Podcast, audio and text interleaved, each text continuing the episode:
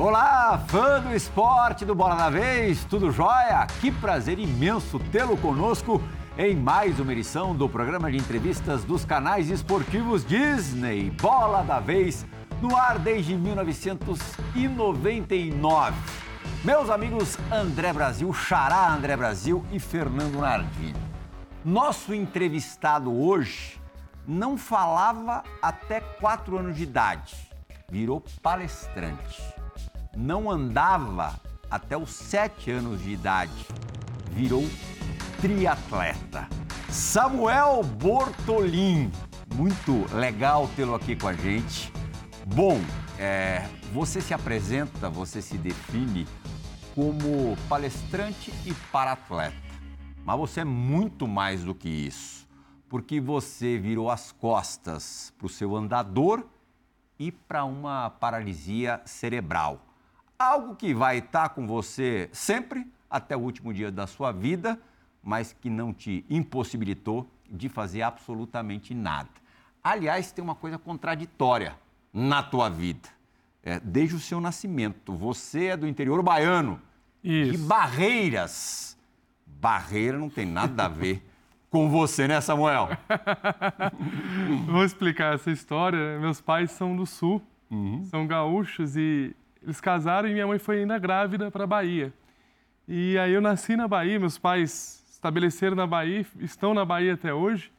E eu falo que eu peguei um pouquinho de, de cada cultura, mas é maravilhoso porque eu tenho muito orgulho de ser de Barreiras, foi a cidade que me acolheu, foi a cidade que me fez evoluir e muito carinho com as pessoas que, que acompanharam essa trajetória desde o começo, né?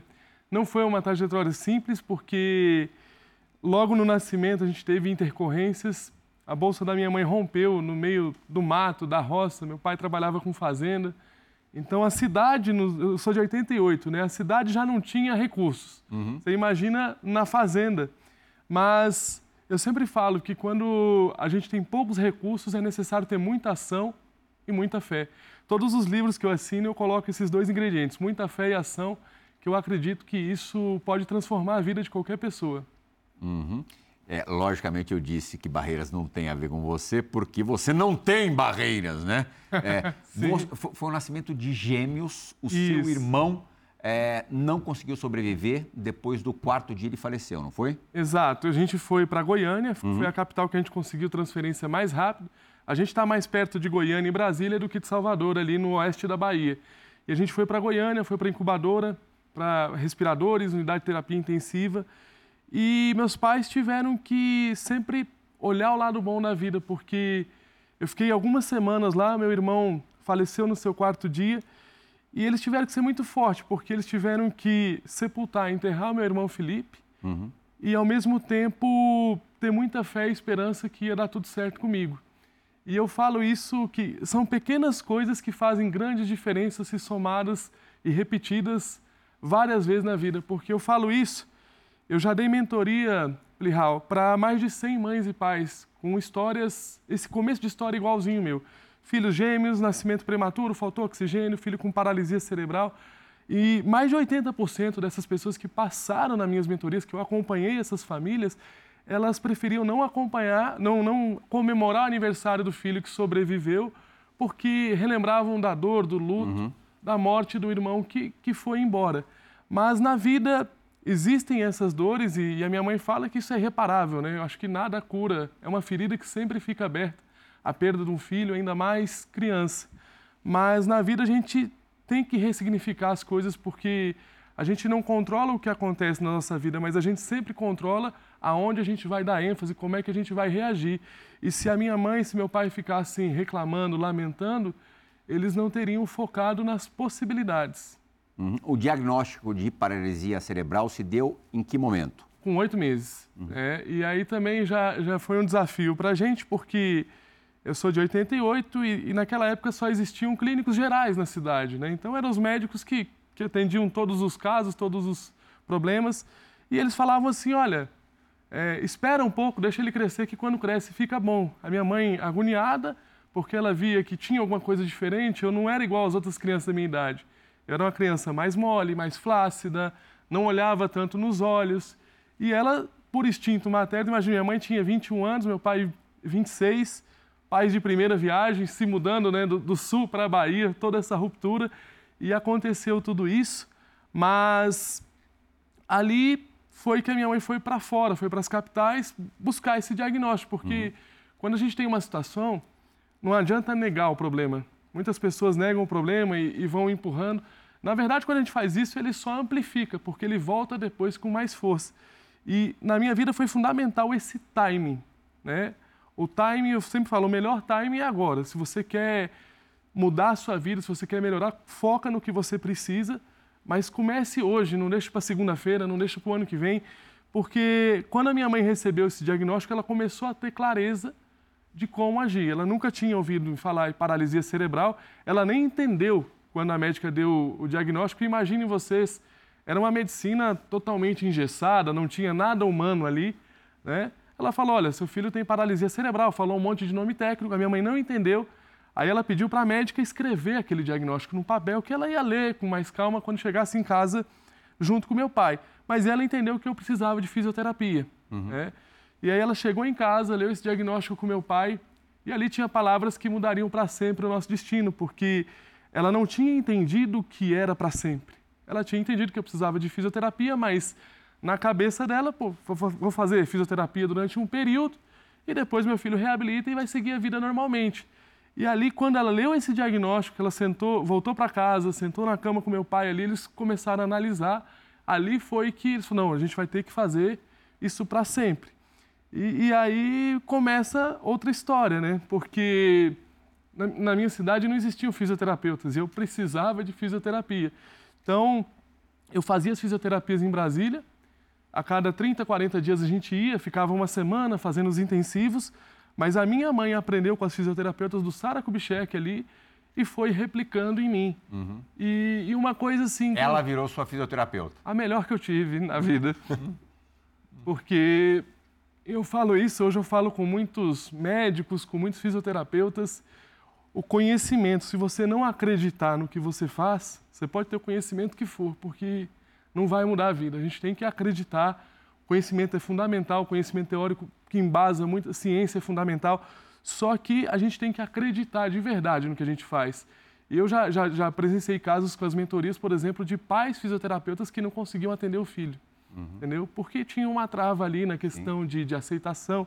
E ali foi o que a minha mãe fez. E eu sou muito grato a, a esses profissionais diferentes que, que passaram na minha vida, né? que fazem mais do que o esperado.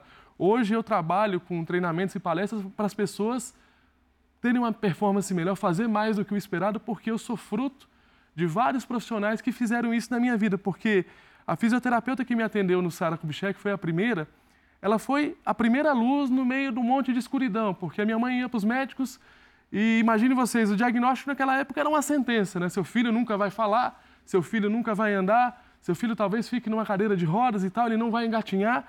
E, e a minha mãe só perguntava para os médicos, ela sempre fazia a mesma pergunta: o que, que ele vai poder fazer? Uhum. É, então, quando, os médicos não estavam nem acostumados. Era uma outra época, eram poucos médicos com muito conhecimento, e aí esses médicos também, eles não gostavam muito de, de serem questionados. Né? E eu, eu digo assim, que nenhum diagnóstico meu foi errado, porque o diagnóstico ele se baseia numa estatística, numa probabilidade, Uhum. Só que o diagnóstico não leva em conta a fé e a ação que as famílias vão ter perante esses... É por isso que você autografa os livros, como você disse no comecinho do nosso papo, escrevendo muita fé e muita ação. O livro do Samuel Bortolini, lançado no meio do ano, não poderia ter título melhor, sem desculpas. Fernando Nardini. Samuel, eu queria entender ah, quando o esporte entra na sua vida. É, você falou aqui do não fazer apenas o estritamente necessário, sempre fazer um algo a mais. Isso tem muito a ver com o esporte, né? Isso tem, o André está aqui para falar Sim. melhor do que ninguém. É, não adianta. O básico é o mínimo, assim, todo mundo é. faz. Esse buscar o, o além é o que torna a pessoa diferente, o atleta diferente. E quando entrou na sua vida? Eu digo que eu sou um atleta desde os oito meses, que a minha mãe começou os tratamentos e ela entendeu que se eu queria mais resultados, eu precisava treinar mais, eu precisava fazer mais. Até hoje, os padrões de tratamento de crianças com paralisia cerebral são duas vezes por semana. A minha mãe fazia duas vezes por dia. Então eu já era submetido ali a uma intensidade, a uma coisa. e ela fazia uma sessão de manhã e uma, e uma à tarde, né? Então você já tinha ali uma, uma rotina de, de treinos, uma rotina. Claro que eu não tinha escolha. Né? Muitas vezes eu nem queria fazer, mas eu era conduzido pela minha mãe e pelo meu pai. O esporte ele entra na minha vida na, na adolescência como um resgate. Eu tive, eu tive uma infância maravilhosa, porque quando, quando você é criança, você não tem. Você é muito inocente, você não tem noção. E seus colegas também não têm noção. É, Para você ter ideia, eu fiz uma palestra recentemente em Brasília e estava um amigo meu de infância que me viu crescer e tal. E, e, aí eu contei, né, que eu não engatinhava, que eu não andava. Ele falou, cara, eu não lembro. Eu convivi com você, eu brincava com você, eu não lembro que você andava.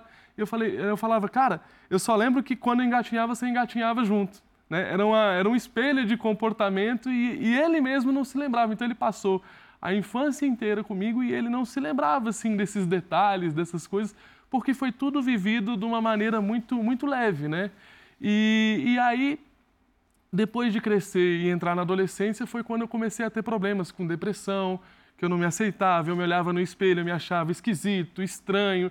E, e o gatilho final para a depressão não foi isso que causou, mas foi isso ali foi o gatilho, foi quando eu levei o fora de uma garota, né? Que eu muito tímido, cheguei numa menina, falei que achava ela bonita, naquele, naquela emoção dos amigos, vai, você dá conta, os amigos vão lá empurrando e tal, você vai. É, e ela olhou para mim e falou, eu não quero alguém como você, eu quero alguém normal. E aquilo ali fez com que eu não interagisse mais com as pessoas, né? A gente tem comportamentos de esquiva. A gente pode trazer aqui vários comportamentos de esquiva, mas uma coisa que eu acredito que todo mundo passou, quando você está na aula lá, você faz uma pergunta para o professor e o professor, poxa, essa sua pergunta foi fútil, não faz sentido nenhum. Aí você vai ter dúvida novamente, quando você vai levantar a mão de novo, você vai pensar, poxa, eu vou sofrer repreensão e por causa disso eu não vou fazer a pergunta de novo. Isso é um comportamento de esquiva. Eu comecei a ter umas sequências de comportamento de esquiva a ponto de não querer dar bom dia para as pessoas, porque eu não queria lidar com a possibilidade de rejeição. E, e no meio disso tudo, eu abandonei os meus tratamentos e fiquei sedentário seis meses. Eu fazia, entre fisioterapia, musculação e outros treinos, 200 sessões de treinos por ano para levantar o pé um milímetro a mais no final do ano. E eu achei que, que era pouco, que não estava valendo a pena, que era muito sacrifício para pouco resultado. E aí eu parei tudo e eu... Largou tudo? Tudo, tudo. Eu fiquei sedentário. Entrevado? Sim. E eu tenho uma condição de espasticidade, que é uma contração involuntária do músculo. Significa que meu músculo contrai sete dias por semana, 24 horas por dia, né? E eu, hoje o único remédio que eu uso é o movimento. Mas como eu parei de me movimentar, como eu fiquei sedentário nesse período, e assim, o problema não era estar sedentário, estar sem autoestima, com a cabeça ruim, você olhar para o lado e falar: nossa, a vida de quem não tem deficiência é tão melhor do que a minha. Quando você olha e vê a grama do vizinho sempre mais verde, e tudo que você foca na sua vida expande. Quando você foca nos problemas, é, os problemas expandem. E eu digo assim: foi a fase da minha vida que eu mais sofri preconceito porque eu não me aceitava. Era nítido, isso transparecia que eu tinha problema comigo, eu tinha problema com a minha imagem e tal. E o esporte, ele entra como um resgate, porque nesses seis meses que eu fiquei sedentário, eu precisei, eu tive a hipótese de passar por uma cirurgia. Eu fui para três especialistas, dois especialistas em coluna queriam me operar para ontem, e um terceiro, ele disse, olha Samuel, se eu parafusar sua coluna, ele me explicou como é que ficaria a minha vida, ia ficar muito ruim. Eu ia perder, eu já, já tinha várias dificuldades de mobilidade, eu ia perder muito mais mobilidade para sempre, né? ele ia parafusar a coluna e tal. E ele falou, cara, é o seguinte, ó, eu posso te dar um analgésico, um anti-inflamatório aqui para você poder se movimentar. Eu cheguei a ficar de cama, ter dificuldade para tomar banho, fazer essas coisas básicas, né? Nesse período que eu fiquei parado. E eu estava na consulta com a minha mãe e com meu pai. E assim, eu tenho uma coisa comigo porque eu vivi isso. As pessoas acham que elas têm que dar o melhor por elas e muitas vezes, eu sempre falo, a gente deixa alguém para trás quando não dá o nosso melhor. Qual o caminho que vocês acham que estava indo meu pai e minha mãe, vendo um filho em depressão, querendo largar tudo? Meus pais estavam tristes, né? E, e, e, eu tenho certeza que se eu ficasse alimentando esse comportamento, eu ia criar um ambiente depressivo na minha casa que era super alto astral, que era super família, que era super de celebrar as vitórias e comemorar. E ali eu falei, cara, por eles, pelos meu, meus pais, por honra a eles, eu tenho que mudar. Né? E aí eu parei de reclamar, eu comecei a dar mais ênfase nas coisas boas e entrei para o esporte. Aí foi que eu entrei para a academia com uma construção de imagem, porque eu tinha 60 quilos. Hoje eu tenho 85 com a mesma altura que eu tinha na adolescência. Então, assim, muda muito. Os bullying que eu sofria na escola, é, não, a maioria nem era por deficiência. A gente é, passei escola nos anos 90, né? O bullying comia solto, Sim. ninguém falava em combate a bullying, você não podia nem falar para a diretora, porque senão você ia ter que trocar de sala no outro dia. Então, é, era uma cultura de que você tinha que resolver seus problemas. É. E, e, ali, os bullying que eu sofri era por ser magro, era por ser narigudo, era por ser cabeçudo. Bullying que qualquer outra criança com as minhas características físicas sofria. E eu tinha os dentes muito para frente, né? Naquela época, quem estava no auge era o Ronaldo Fenômeno. E eu tinha os dentes igualzinho ele, né? arcada dentária para frente. Esse dedinho aqui passava no meio dos dois dentes abertos. Abertos. É. Então eu virei o Samuel Fenômeno, né? Tinha o Ronaldo Fenômeno e tinha o Fenômeno. E tudo isso é, foi. Aí eu falei, cara, eu vou focar no que eu posso mudar. E aí nessa consulta com esse médico, ele falou: ó, faz o básico bem feito. E um pouco mais cada dia. Se você fizer isso aqui, daqui um ano, você não precisa operar. Daí eu falei, eu vou ficar um ano. Meu objetivo era um ano se movimentando todos os dias para não operar. E eu, naquele dia, eu saí do médico e eu prometi para meus pais assim que tudo que tivesse sobre meu controle, sobre meu comando, eu ia fazer eu ia me empenhar, eu ia ter esforço, porque meu esforço era zero. Uhum. Né? E, e, ali eu comecei, então eu comecei a academia, comecei a caminhar, então foi ali que eu tomei as rédeas da minha vida, até a adolescência eu fui conduzido pelos meus pais, eu nem tive escolha. Uhum. É, minha mãe colocava ali, meus pais colocavam para fazer e eu fazia. Dali para frente foi quando o esporte começou, porque daí eu comecei com a educação física, alinhando com a, com a fisioterapia, eu comecei a fazer outras coisas, comecei a caminhar, então eu, eu fui Mas essa base, esse alicerce que a sua mãe te deu, fazendo duas sessões de fisioterapia diárias, acabaram te, dar, te dando uma disciplina de atleta, que eu acho que você vai levar para o resto da sua vida. Com certeza, com certeza. O que a minha mãe fez por mim, ela mostrou que com esforço e dedicação e fazendo mais do que a média, você tem resultados acima da média, né? E entenda resultados acima da média como era o meu diagnóstico. Ela queria sair daquele diagnóstico, né? Porque o diagnóstico era ruim, eu não ia andar, não ia, não ia engatear, não ia falar. Só que eu não engatinhei. E assim, o importante foi a minha mãe continuar tendo estímulo, tendo esforço, mesmo sem ter resultados. Até dentro da família, ela foi chamada de louca, porque assim, pô, por que você se empenha tanto? O Samuel não dá resposta, não dá resposta. E eu não dei respostas até quatro anos. Depois dos quatro anos eu comecei a falar. Mas eram estímulos que ela vinha me dando desde de oito meses, né? E, e, ali, quando eu comecei a academia, aí você vai se sentindo bem, você vai ficando mais forte, você vai ficando com mais autoestima.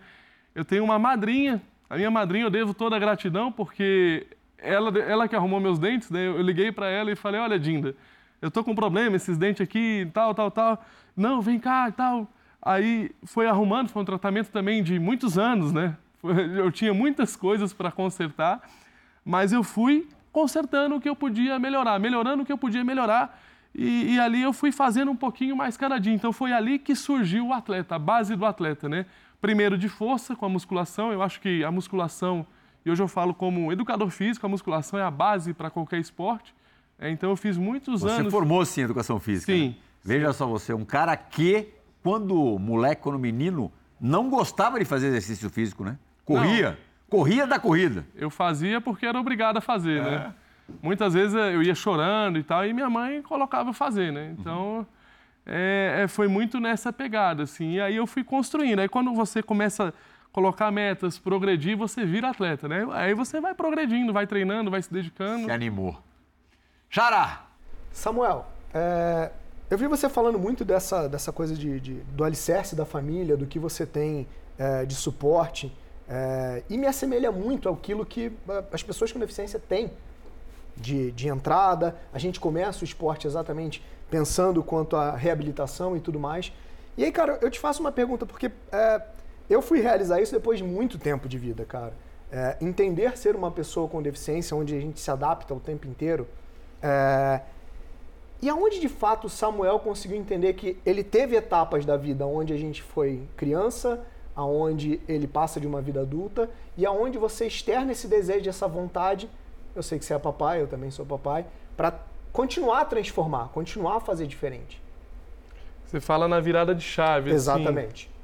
É, foi, foi, foi realmente ali. Foi quando eu morei sozinho, né? Essa fase que eu contei, eu comecei a academia e tal, eu passei um, um ano e meio. Ali, depois de um ano e meio dessa fase, eu fui morar sozinho. Aí você. Eu digo que quando mora sozinho, você deixa de ser um menino e vira um homem, né? Uhum. Porque uhum. são outras responsabilidades. Eu cheguei para minha mãe e falei: Olha, mãe, acho que está na hora de eu buscar meu espaço. A minha mãe também sempre me criou para o mundo, né? Isso ajuda muito porque é, muitas mães não deixam os filhos sem deficiência nenhuma deixar a casa e a minha mãe sempre foi uma mola propulsora, meu pai também. Falou, não, eu acho que é a etapa que você tem que viver e tal. E foi logo quando eu entrei na faculdade. E isso foi tão bom para mim, cara, porque eu fui para o interior de São Paulo, uma cidade chamada Fernandópolis, e eu não conhecia ninguém. Cara, e, e, quando você não conhece ninguém, você tem que ressignificar tudo, porque uma coisa é você estar tá na cidade que você nasceu, cresceu, que você tem seus amigos, você tem sua base, outra coisa é você ter que criar isso do zero. Mas isso faz você desenvolver características e valências que são extremamente necessárias no que eu faço hoje, por exemplo. Né? Sair da zona de conforto. Total, totalmente. Eu, eu não gosto desse termo, eu adoro desconstruir frases prontas. Eu não gosto desse termo fuja da zona de conforto. Eu, eu gosto de amplia a sua zona de conforto. Hoje é muito confortável para mim acordar às 5 e meia da manhã e correr, porque eu já fiz isso tantas vezes, isso aqui está dentro da minha zona de conforto. Então eu acho que para ficar natural a gente tem que repetir muito, tem que enxergar os resultados e valorizar os resultados rápidos, né? Porque as pessoas têm, tipo, entram na academia, eu fui personal trainer é, e a gente tem ali dentro da academia algumas linhas de corte. Se, o, se a pessoa passar três meses, a tendência dela ficar pelo menos mais três. É, mas a, os três meses, de três em três meses, é, durante os 12 primeiros meses, sempre tem as linhas de cortes muito bem definidas. É, a maioria não vai vira chegar... hábito, vira, vira escovar o dente. Isso, isso. Então, assim, eu sempre trabalhei muito com essa repetição. Mas foi quando eu fui morar sozinho, que eu fui assumir responsabilidade de casa. Eu tinha muita coisa que eu não quis aprender por arrogância minha. Eu não sabia lavar uma roupa, por exemplo. Aí quando eu cheguei ali, morando sozinho, né? Tinha um tanquinho, liguei pra minha mãe, mãe, como é que eu ligo isso aqui? Agora você se vira. Você não quis aprender, né? Minha mãe sempre falava, ou você vai aprender pelo amor ou pela dor. Pelo amor eu te ensino aqui. Se você não quer aprender agora, depois você aprende pela dor ou se vai se virando. Então foi muito assim, né? E foi nessa fase ali que, que realmente você vai assumindo responsabilidades. Aí foi nessa fase que eu tive também a primeira namorada. Então você vai é, evoluindo, crescendo e vivendo essas etapas. Mas uma coisa. Tem até uma coisa maravilhosa para falar sobre isso, sobre viver etapas, né? Porque eu fui muito criança. Eu, eu brinquei, eu brincava na areia, eu brincava na lama, eu fui criado em fazenda, né? Então era, era normal assim brincar no chão. E, e essa parada de viver etapas é, é, tão fundamental e eu vejo que os pais hoje muitas vezes estão se perdendo, atolando o filho com atividade extra classe e não sei o quê. Tem um exemplo muito claro disso. Vocês sabem quem foi John é, William James Seeds? James William Seeds. Não faço ideia. Tudo isso porque ele não viveu as fases. Esse cara é, é o ser humano com o maior QI que já existiu na face da Terra. O QI do Einstein era 160. O desse cara está tá entre 250 a 300. Então você imagina o potencial cognitivo que esse cara uhum. tinha. Quando ele tinha, quando ele tinha alguns meses, o pai dele, que, que era um cara acima da média de QI, já era um cara muito inteligente, ele conseguiu diagnosticar isso e foi estimulando. Então, assim, com três anos ele falava três idiomas, ele começou a ler com 11 meses, com 13 anos ele dava aula em Harvard e tal. Cara, e a vida desse cara descambou. Ele termina a vida fazendo serviços braçais, ele não queria nada com, com coisas intelectuais. Ele termina a vida preso por fazer protestos contra o governo, é, se aliou com, com, com pessoa, a única pessoa que ele se relacionou foi nesses protestos, foi nesse movimento. Então, assim, é, foi uma pessoa que foi tolhida de viver as etapas e foi o maior QI que já passou por aqui, né? E, e, e ele mesmo atribuiu esses insucessos dele a, a, a pular essas etapas. Então, como é importante para quem tem filho pequeno fazer com que eles brinquem, fazer com que eles vivam as etapas. A gente sempre vai ter as etapas para ganhar conhecimento, para ganhar aprendizado, mas não deixem é, seus filhos de serem criança. Eu estou vendo muito isso, isso é uma coisa que eu vejo que me incomoda porque às vezes a fase a gente só pode passar naquele momento. Né? Então eu, eu faço esse pedido para os pais numa coisa que fez toda a diferença na minha vida. Das três modalidades do triatlon, é, a que você começou a levar mais a sério foi a corrida? Foi a corrida porque eu tenho mais experiência, né? Eu, eu comecei o triatlo com a base na corrida, então eu era um corredor que decidi fazer triatlo, mas eu já tinha 10 anos de corrida, então era 10 anos de é, corrida. Era o que eu tinha mais facilidade. Dentro da minha condição física é o mais difícil, mas como era o que eu tinha mais repetido, se tornou mais fácil. De mais é, difícil execução, você quer dizer? Sim, é. sim. Pela minha biomecânica, uhum. eu já fiz estudos, já estudaram meu cérebro, ninguém consegue explicar como é que eu consigo correr. Eu pulo algumas etapas da biomecânica e nem eu entendo isso. Né? E isso é mérito, como eu falo, pessoas dependem de pessoas, isso é mérito do, do Betinho, que é meu personal, meu personal até hoje, foi ele que me estimulou a correr. Ele falou, Samuel, dá um pique aqui. Eu morava num prédio, tinha uma garagem, dava uns 30 metros da garagem. E aí ele falou, cara, você corre mais fácil que você anda, você arrasta menos o pé, você parece que gasta menos energia. E ali, primeira vez eu até corri, passei mal, porque eu não fui uma criança que corria, não me desenvolvi correndo, né? Então foi, eu digo assim, foi a primeira vez que intencionalmente eu corri para fazer um esporte, foi nessa pegada de eu ir morar sozinho, tal, eu conheci o Betinho, o Betinho começou a acompanhar meus tratamentos e, e ele que me ajudou muito a correr, porque eu tropeçava, eu caía, eu sentia muita fadiga, cãibra, então, do nada eu ia para o chão. Então, eu corria e ele vinha, ele corria de costa, de frente para mim, porque ele me amparava a qualquer momento. Então, ele me deu toda essa. Você começou correndo que distância? 30 metros. 30 metros? 30 metros. E passei mal, primeiro dia que eu corri 30 metros, achei que ia ter um ataque cardíaco, né? E aí eu falei, cara. E aí eu falo assim, a gente, tudo que a gente treina, a gente melhora. Só que eu comecei a gostar, né? Aí eu comecei a treinar com ele, aí chegou a fase também de eu começar a correr sozinho, então eu ia com duas joelheiras, cotoveleiras, capacete, luva, porque eu ia para cair. Eu sabia que uma hora eu ia cair, eu falei, eu vou, vou me proteger aqui para machucar menos. E, e, e, eu tenho uma coisa, que é o meu pai, eu falei pouco do meu pai até agora, que foi fundamental, é fundamental na minha vida, né? Mas o meu pai foi todo o meu engenheiro de acessibilidade. Então, todos os equipamentos que eu precisava, a gente não tinha internet, coisas que entregavam na nossa casa em dois, três dias, para o nosso peso, para a nossa altura.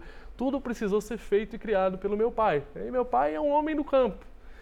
Ele ligava para um carpinteiro, para um marceneiro da cidade e falava: oh, meu filho precisa disso. E ele desenvolveu o meu andador. E a primeira vez que eu andei no andador, o andador quebrou. E eu caí, eu me machuquei muito, porque eu não estava acostumado a cair, né? Uhum. E ali, ele pegou no colo, me levou no tanque, abriu a mangueira para lavar as feridas. E eu falei, pai, eu não quero, eu não quero andar mais porque eu não quero cair, cair machuca, né? Ele olhou para mim, filho, só cai quem anda e você vai cair muito ainda porque você vai andar muito. Eu só quero que você prometa uma coisa para mim: nunca permita ficar no chão. E isso eu levo para todos os sentidos da minha vida, porque não foi no sentido literal que eu aprendi, eu aprendi mesmo caindo, literalmente caindo. Mas eu levo, em qualquer obstáculo que eu tenho, eu lembro do meu pai falando: nunca permita ficar no chão, que eu interpreto isso, nunca fique parado. Né? Sempre se mova, você tem algum obstáculo, tenta ultrapassar. E, e, ali foi que eu comecei. Você disse que falou pouco do seu pai, né? Sim. Vamos deixar o seu pai falar um pouquinho então? Hã? Já Vamos. que você não falou dele, ele vai falar com você. Oh, vai te fazer uma pergunta no, no Bola da Vez. Coisa boa. Fala, seu Zeca! Oi, André. Olha, André, é, é muito bom estar aqui para fazer essa pergunta para o Samuel, porque o Samuel tinha um sonho, é, quando era criança e adolescente, ser técnico de futebol. E, assim, ele, ele, tinha, ele tinha o dom, né? Porque ele estava assistindo um jogo, ele falava, ó, oh, se entrar tal jogador agora, né, muda o time, vai mudar a história do jogo. E realmente, quando você entrava, seu jogador mudava, né? E se fosse ao contrário, entrava outro jogador que não era para entrar, ele já falava, aí vai dar errado, esse cara não está numa fase boa, não é a função dele, ele fazia o comentário dele. Mas ele tinha esse sonho, tanto é que ele insistiu em fazer educação física para querer ser técnico de futebol. Mas a minha pergunta, já que está esse clima esportivo, de futebol, tudo aí, é o seguinte, hoje você, Samuel, como é que está isso dentro de você, essa vontade?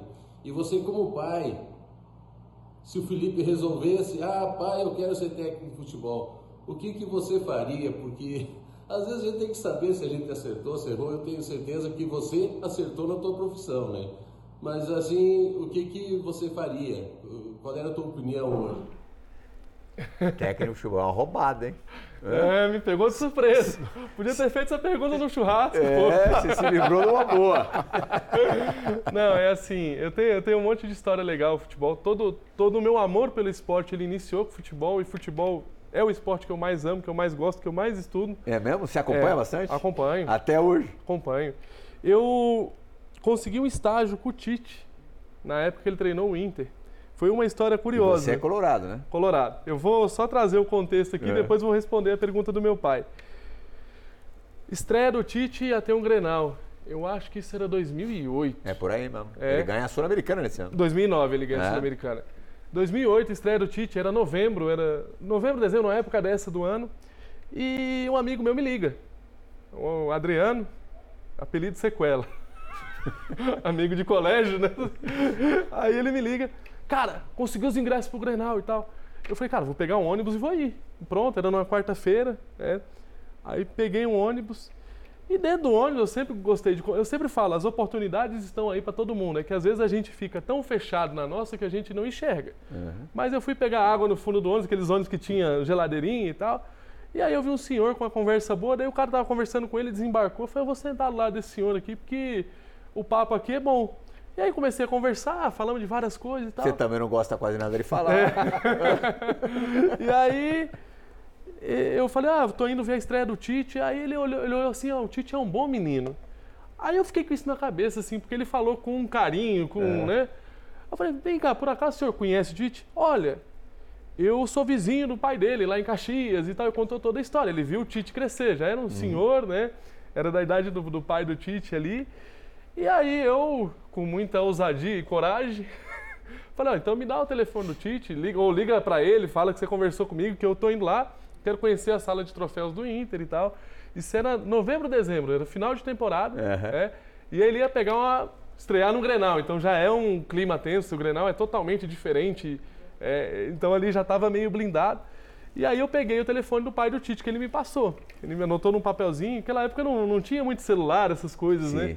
Então eu, aí eu cheguei no hotel e liguei pro pai do Tite. Aí, eu, olha, conheci o fulano de tal, que disse que era seu amigo e tal, quero falar com o Tite. Aí o pai do Tite me passou o telefone da casa dele, que ele tinha recém chegado em Porto Alegre. Liguei, a esposa do Tite atendeu, e aí eu fui sempre ligando, ó, eu sou Samuel, falei com fulano, depois falei com o seu, seu tal, tal, tal. Fui fazendo toda, né? E, e aí ela falou, olha Samuel, eles estão concentrados e tal, agora nem dá pra falar. Mas faz o seguinte, o Grenal era num domingo, é, e eu ia assistir o Grenal e ir embora, né? Porque eu, tava, eu ia para Passo Fundo, que é a cidade da minha avó, ia ver minha avó. E aí eu falei, ah, vou ficar então, né? Ele falou, não, segunda-feira você vai no Beira Rio, três horas da tarde, que o Tite vai te receber. E aí, cheguei eu lá no Beira Rio, Quanto foi o Granal? o Grenal foi um a um. Ah. Eu foi um a um, eu acho. É, se Eu tivesse, lembro que deu empate. tivesse dado o Grêmio, não sei se ele ia te Não, receber. É, não, é. Eu tinha, eu tinha dois motivos para torcer pro Inter, né? E aí, é, o Tite me recebeu super bem. E aí, 2000, final de 2008, ele falou: ó. Aí tinha um jogador, agora eu posso falar porque esses caras aposentaram, né? Era, Boa. era, era sempre a dúvida entre Rosinei e Andrezinho. E eu gostava do Andrezinho demais. O Rosinei era mais condutor de bola e o Andrezinho mais armador, né? Aham. E ele naquela época virou o talismã do Inter, aquele cara que entrava e mudava o jogo. E aí eu comecei a questionar algumas coisas eh, de, alguns- de- de alguns jogadores, né? Ah, por que, que todo mundo escala fulano e ciclano e tal, tal, tal, tal? Aí ele foi me explicando. Aí eu cheguei pra ele, só que eu fazia isso, eu não estava preparado Sim. para encontrar ele. Só que eu fazia isso no sofá da minha casa. Eu anotava os scouts, eu gostava disso. Eu gost... Realmente eu gostava. E eu falei, ó, essa aqui é as anotações que eu tenho assistindo o jogo. Daí ele olhou assim, eu falei, caraca, tu entende futebol, velho. Aí, tu, tu pensa em trabalhar com futebol? Eu falei, cara, eu amo futebol. E o que que tu tá fazendo? Eu tô fazendo direito. Nada a ver com futebol. E ele olhou, olha, Samuel, o dia que você fizer educação física, eu te dou um estágio. Olha que legal. É. Eu falei, pô, fazer o estágio com o Tite, eu falei, eu quero fazer no meu time, né? Que eu já tinha todo, todo o ambiente ali, interior do Rio Grande do Sul, Porto Alegre e tal. Eu falei, cara, daí eu, ele falou, ó, se você se matricular em educação física, só que você não pode largar o direito. O Tite, ele é formado em educação física, mas ele também tem um curso de psicologia, né? Então uhum. ele preza muito. Ele falou, ó, você tem que Formação. prometer que não vai largar o direito e tal. E aí, em janeiro, eu já estava matriculado no curso de educação física e já liguei para ele. Falei, ó, Estou fazendo direito de manhã e educação física à noite. Né? E aí eu fui fazer o estágio, fiquei uns nove dias com ele lá e foi uma experiência maravilhosa. O time do Inter era é muito bom naquela época, né?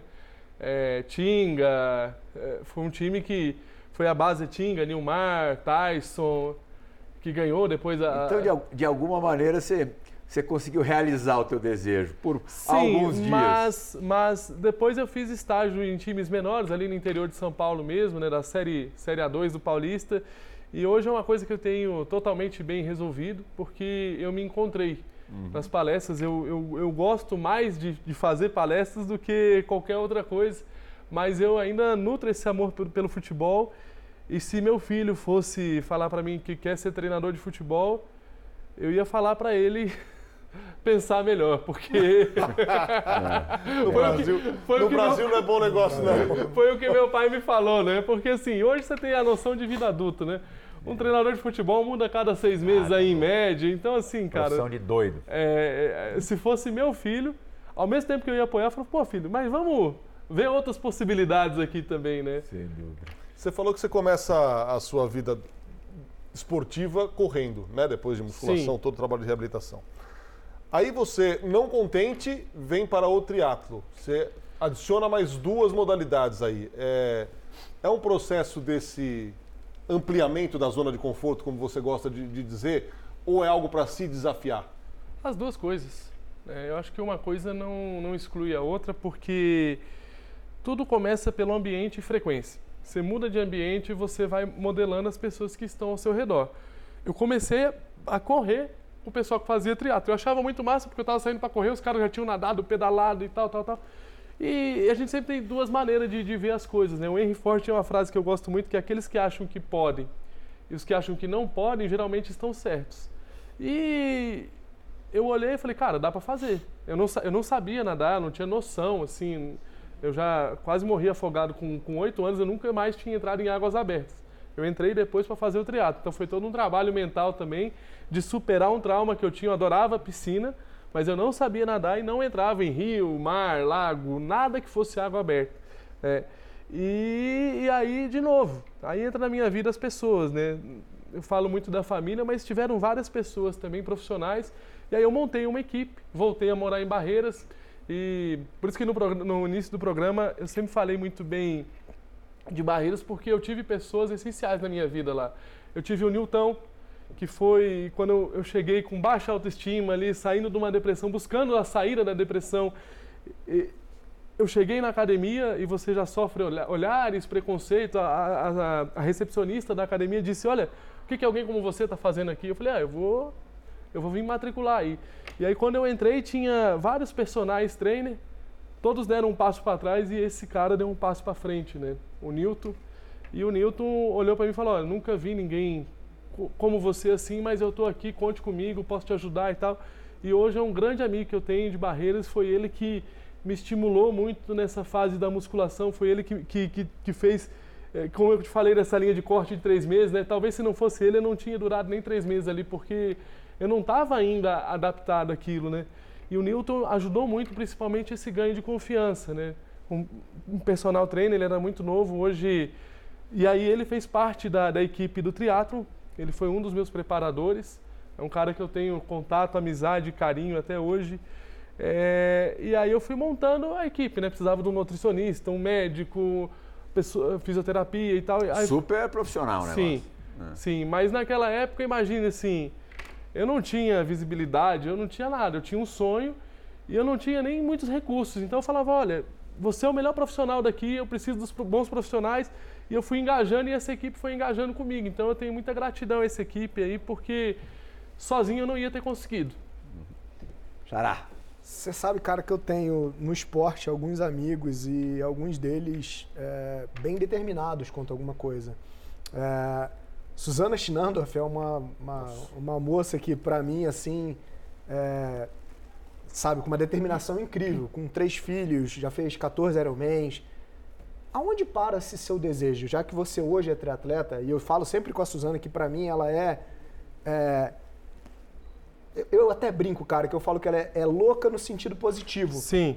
Porque ela se desafia todos os dias. E quando alguém fala alguma coisa para ela que ela não consegue, ela vai e faz mais.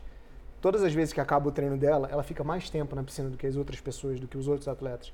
E mesmo com uma doença degenerativa que vem causando uh, prejuízos, onde um dia, de fato, ela pode chegar a não estar mais entre a Sim. gente.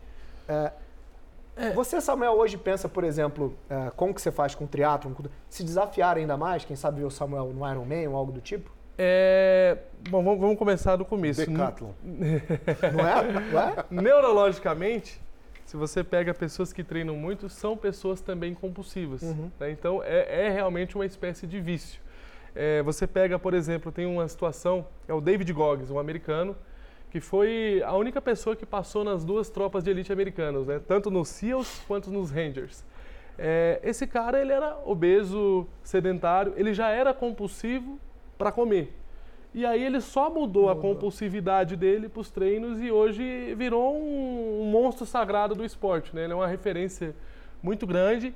É, eu, eu hoje eu gosto mais de treinar do que de competir. Né?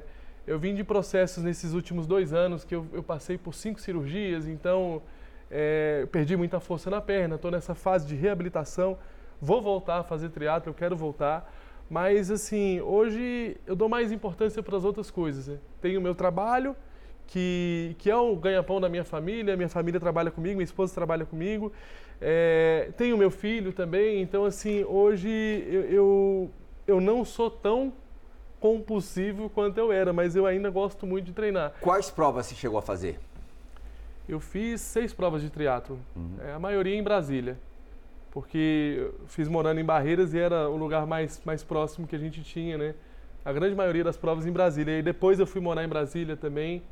Agora, corrida de rua foram facilmente aí mais de 50. Mais de 50. Aqui é o seguinte, você falou na pessoa, a gente coloca o vídeo da pessoa. Acabou de falar da sua esposa, era Carolina. Ela também te gravou uma pergunta. Cuidado, hein? Segura na cadeira aí. Fala, Carolina! Oi, Sam. Oi, pessoal. Eu tô passando aqui, Sam, para te fazer uma pergunta. Mas antes eu queria te fazer um agradecimento por todos os aprendizados diários que eu tenho com você. A minha pergunta é: que momento da sua vida você teve uma virada de chave e entendeu assim é, que você não podia se vitimizar com a paralisia cerebral, que ela não podia ser, é, entre aspas, uma desculpa para você? Qual foi esse momento da virada de chave?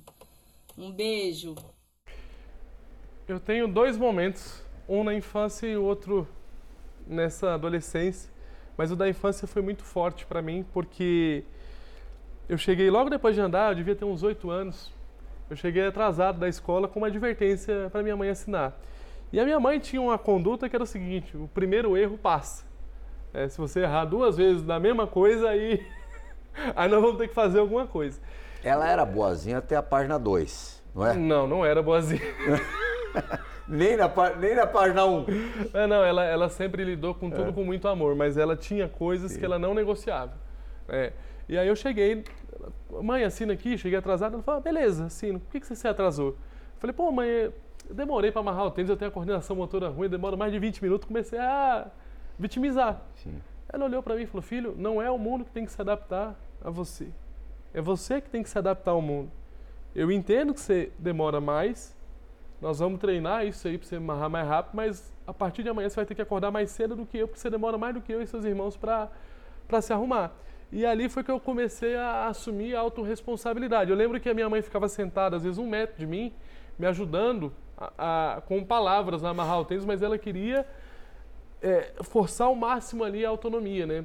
E, e isso é uma coisa que eu falo para pai de criança também. Eu estou com um filho de 5 anos, a gente sabe que Muitas vezes é melhor a gente fazer para os nossos filhos do que. É mais rápido a gente fazer pelos nossos filhos do que deixar com que eles façam. Só que se a gente vai fazendo por eles, é, é, coisas que eles podem se desenvolver e fazer sozinhos, a gente está tirando a autonomia da criança. Então, o, o, fundamental foi nessa mentalidade de buscar o máximo de autonomia sempre, que foi da minha mãe, né?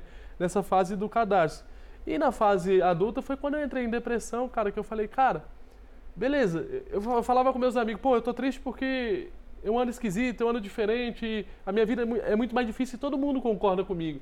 Então, assim, por isso que o livro é sem desculpas, porque eu tinha desculpa perfeita para ficar deitado numa cama o dia inteiro sem fazer nada. E mesmo tendo essa desculpa perfeita, mesmo as pessoas olhando para mim, não, eu te dou razão, porque eu no seu lugar, talvez eu também estaria assim e tal. Ninguém falava, não, é, realmente você não tem motivo para isso. E ali foi, foi, foi ali que foi essa também virada de chave, porque eu falei, cara, não adianta ter a desculpa perfeita e ser infeliz. Mas né? o clique se deu assim em que momento? Não, foi, foi na situação do cadarço. Não, mas o, o da é, adolescência. Foi, foi dessa, dessa questão, quando eu fui no médico ali, que eu falei, cara, é, não que adianta... Virou uma questão de sobrevivência. Sim, e para mim, é, eu sempre busquei a felicidade. É, eu nunca busquei ser um triatleta e coisa. A base, para mim, era buscar mais autonomia e mais felicidade. E eu tendo a desculpa perfeita e reclamando daquilo, eu, eu não estava feliz. E aí eu falei, cara, eu tenho que mudar porque eu estou infeliz, né? Não, não era porque Sim. eu queria competir, né? era, era porque eu queria ser mais feliz, né? Eu queria ver minha família melhor também, eu estava trazendo muitos problemas é, para meus pais, problemas emocionais, assim, de, de alguém que está desistindo da vida, alguém que está ali meio cabisbaixo, né? Então foi ali onde eu assumi essa, essa responsabilidade. Mas o, eu acho que o mais importante foi é, com oito anos, André, porque eu nunca cheguei atrasado, já fiz mais de 150 palestras, eu nunca cheguei atrasado. E por causa dessa conduta, né? de antecipa, chega antes, você demora mais. Então, assim, é, é uma conduta e eu falo, cara, hoje é muito fácil você ser acima da média. Se você tiver caráter, comprometimento e pontualidade, você já é acima da média. Que a maioria das pessoas vai falhar em uma dessas três. Faz, né? É?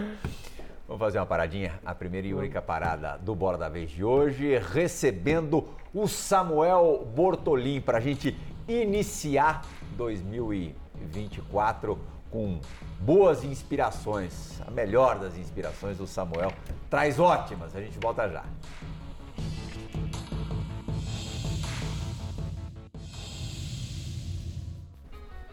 Tudo bem, Fora Esporte, segundo bloco do Bola da Vez, recebendo hoje Samuel Bortolim, palestrante para atleta. Falamos tanto da dona Ariane no primeiro bloco e deixamos a dona Ariane para te fazer a última pergunta gravada, pré-gravada do programa.